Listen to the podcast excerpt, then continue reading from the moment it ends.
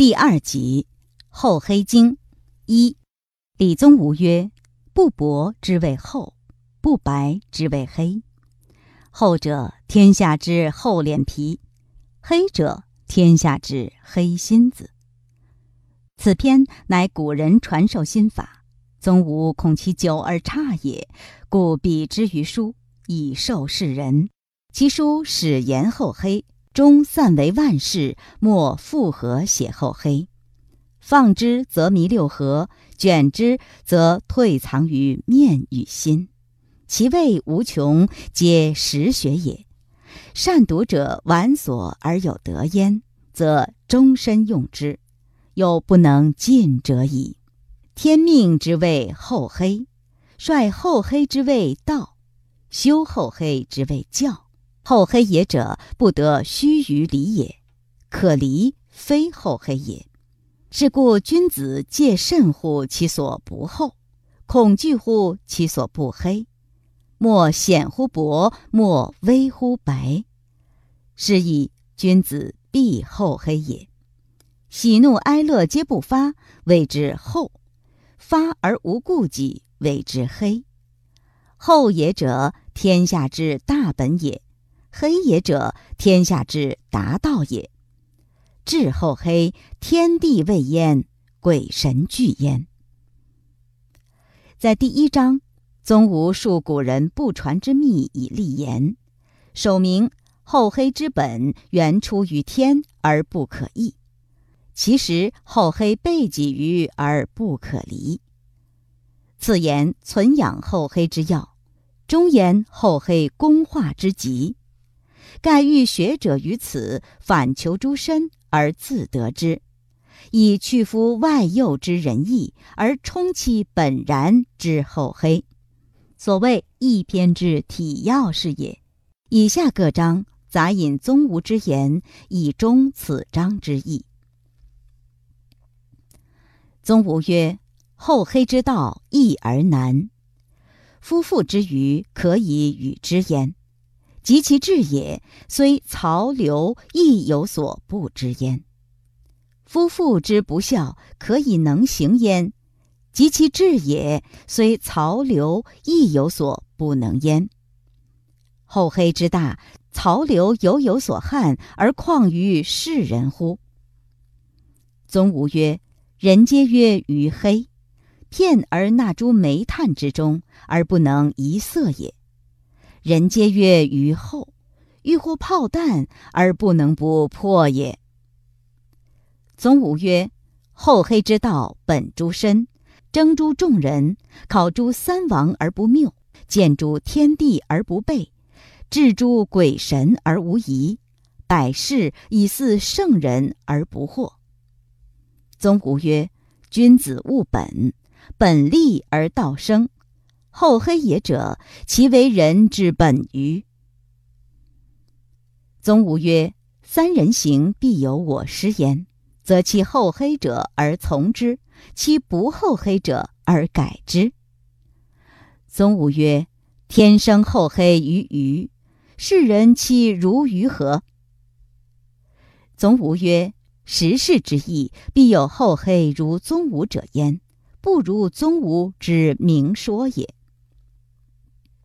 宗吾曰：“君子无忠实之间为厚黑，造次必于世，颠沛必于世。”宗吾曰：“如有项羽之才之美，使厚且黑，刘邦不足观也。”宗吾曰：“厚黑之人，能得千乘之国；苟不厚黑，单食斗羹不可得。”宗吾曰：“无谷者。”众之美者也，苟为不熟，不如提败。夫厚黑亦在乎熟之而已矣。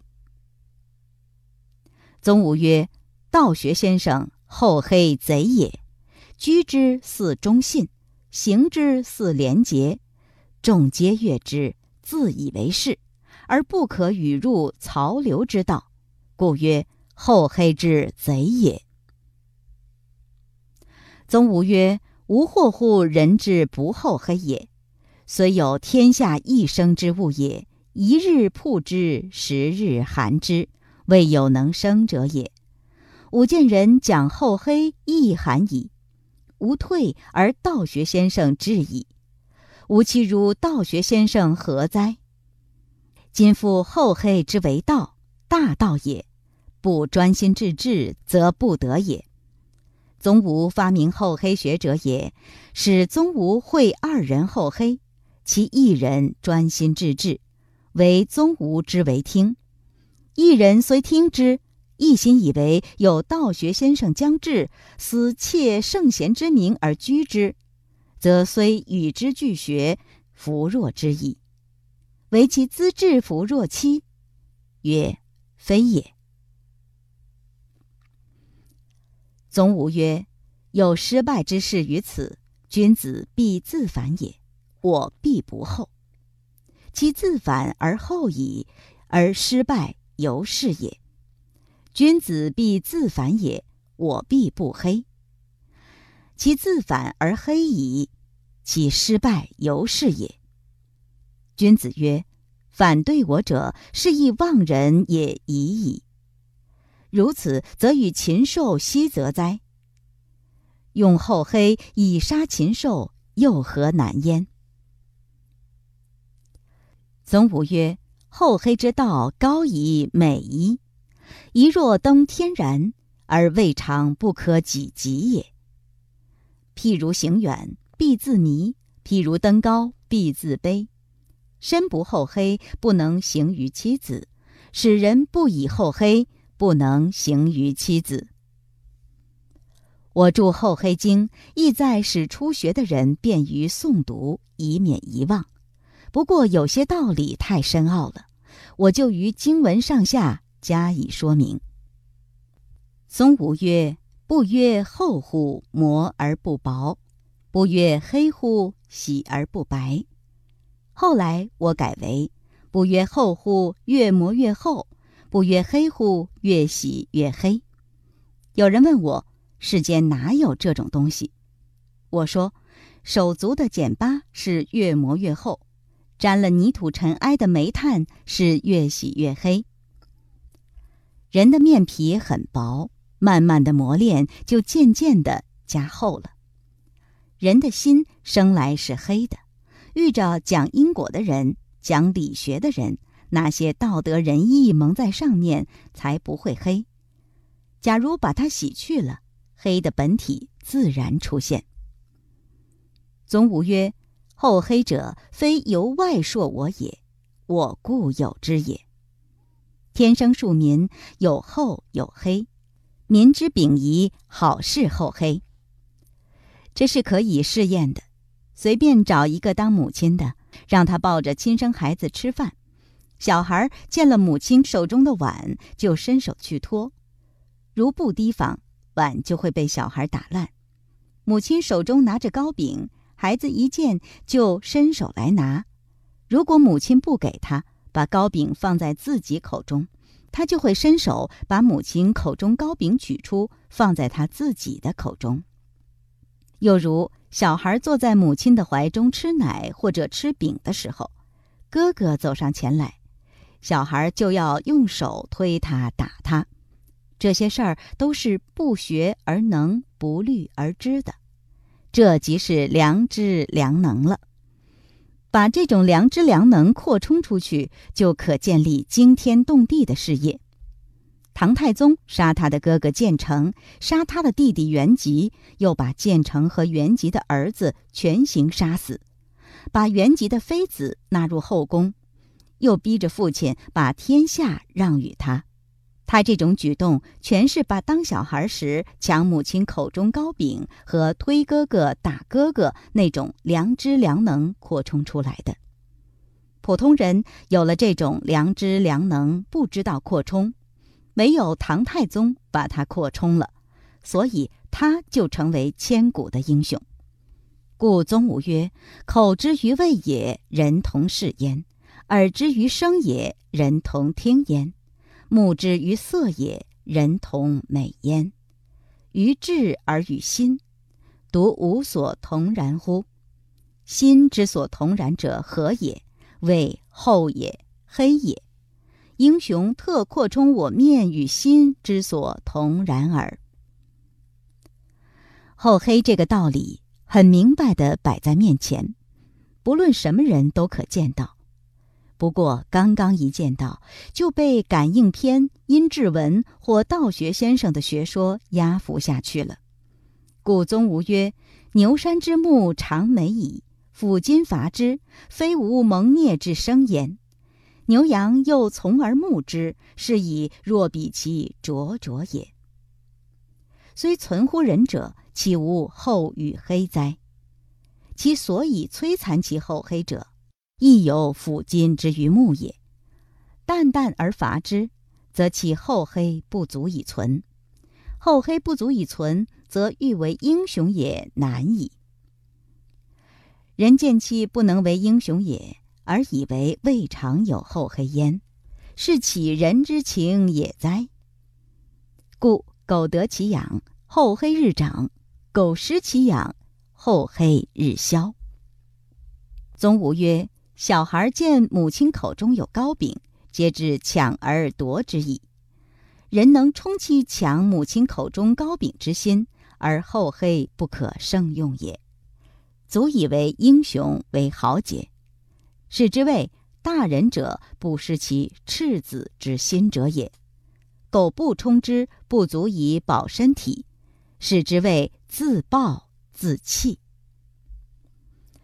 有一种天资绝高的人，他自己明白这个道理，就实力奉行，密不告人；又有一种人资质鲁钝的人，已经走入这个途径，自己还不知道。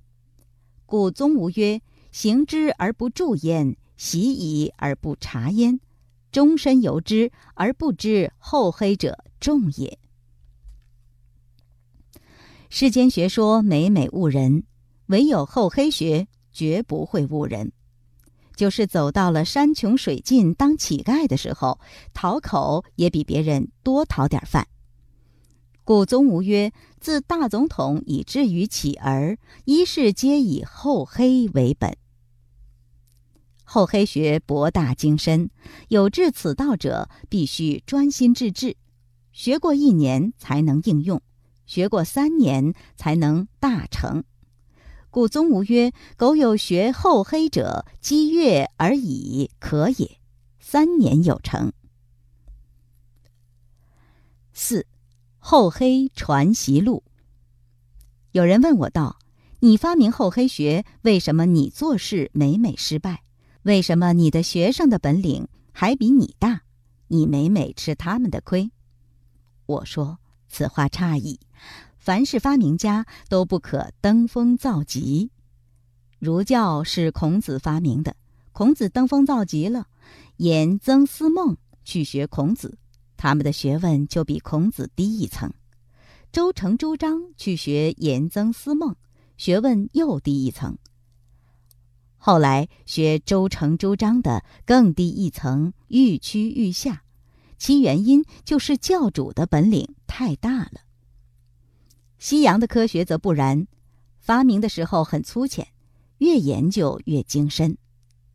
发明蒸汽的人只悟得气冲壶盖之理，发明电器的人只悟得死蛙运动之理。后人继续研究下去，造出种种机械，有种种的用途，这是发明蒸汽、电器的人万万没想到的。可见，西洋科学是后人胜过前人，学生胜过先生。我们的厚黑学与西洋科学相类，我只能讲点儿气冲壶盖、死挖运动，中间许多道理还望后人研究。我的本领当然比学生小，遇着他们当然失败。将来他们传授些学生出来，他们自己又被学生打败。一倍胜过一倍，厚黑学自然就昌明了。又有人问道：“你把厚黑学讲得这样神妙，为什么不见你做出一些轰轰烈烈的事情？”我说道：“我试问你们的孔夫子究竟做出了多少轰轰烈烈的事情？他讲的为政为邦，到千乘之国究竟实行了几件？曾子著一部《大学》，专讲治国平天下。请问他治的国在哪里？平的天下在哪里？子思著了一部《中庸》，说了些中和未遇的话。请问他中和未遇的局面实际安在？你不去质问他们，反来质问我。这种无上甚深微妙法，百千万劫难遭遇的法子，你听了还要怀疑，未免自误。我把厚黑学发表出来，一般人读了都说道：“你这门学问博大精深，难于领悟，请指示一条捷径。”我问他想做什么，他说：“我想弄，并且还要轰轰烈烈地做些事。”一般人都认为是大政治家。我于是传他求官六字真言、做官六字真言和办事二妙法。一、求官六字真言。求官六字真言：控、供、冲、捧、恐、颂。此六字句式仄声，其意义如下。一空，即空闲之意，分两种。一指事物而言，求官的人定要把一切事儿放下，不工不商不农不谷，书也不读，学也不教，一心一意专门求官。二指时间而言，求官的人要有耐心，不能着急。今日不生效，明日又来；今年不生效。明年又来。二，贡。这个字是借用的，是四川的俗语，其意义等于钻营的“钻”字，钻进钻出，可以说共进共出。求官要钻营，这是众人知道的，但是定义很不容易下。有人说“共”字的定义是有孔必钻，我说错了。只说得一半，有孔才钻，无孔者其奈之何？我下的定义是：有孔必钻，无孔也要入。有孔者扩而大之，无孔者取出钻子，新开一孔。三，冲。普通所谓之吹牛，四川话是冲帽壳子。冲的功夫有两种，一是口头上，二是文字上的。口头上又分普通场所及上司的面前两种，文字上又分报章杂志及说帖条陈两种。四，捧，就是捧场的捧字。戏台上魏忠贤出来了，那画心的举动便是绝好的模范。五，恐。是恐吓的意思，是及物动词。这个字的道理很精深，我不妨多说几句。官之为物，何等宝贵，岂能轻易与人？有人把捧字做到了十二万分，还不生效，这就是少了孔字的功夫。凡是当权诸公都有软处，只要循着他的要害，轻轻点他一下，他就会大吃一惊。立刻把官送来。学者须知，孔字与捧字是互相为用的。善孔者，捧中有孔。旁观之人看他在上司面前说的话，句句是阿谀逢迎，其实是暗击要害。上司听了汗流浃背。善捧者，孔之中有捧。旁观的人看他傲骨凌凌，句句话责备上司，其实受之者满心欢喜，骨节皆酥。神而明之，存乎其人。巧匠能与人规矩，不能与人巧，此需求官之人细心体会。最要紧处，用孔字的时候要有分寸，如用过度了，大人们恼羞成怒，做起对来。岂不就与求官的宗旨大相违背？这又何苦？非到无可奈何之时，恐字不能轻用。六送，即是送东西，分大小二种。大送，把银元钞票一包一包的拿去送；小送，即春茶、火肘及请吃馆子之类。所送所送的人分两种：一是手握取舍之权者；二是手无取舍之权而能与我以助力者。这六字做到了，保管字字发生奇效。所谓大人物独坐而深思时，自言自语说：“某人想做官，已经说了许多次。”这是控字的效用。他和我有某种关系，这是共字的效用。其人很有点才智，这是冲字的效用。对我很好。这是捧字的效用，但此人有点歪才，如不安置，未必不捣乱。这是孔字的效用。想到这里，回头看见桌上黑压压的，或者白亮亮的堆了一大堆，这是宋字的效用，也就无话可说。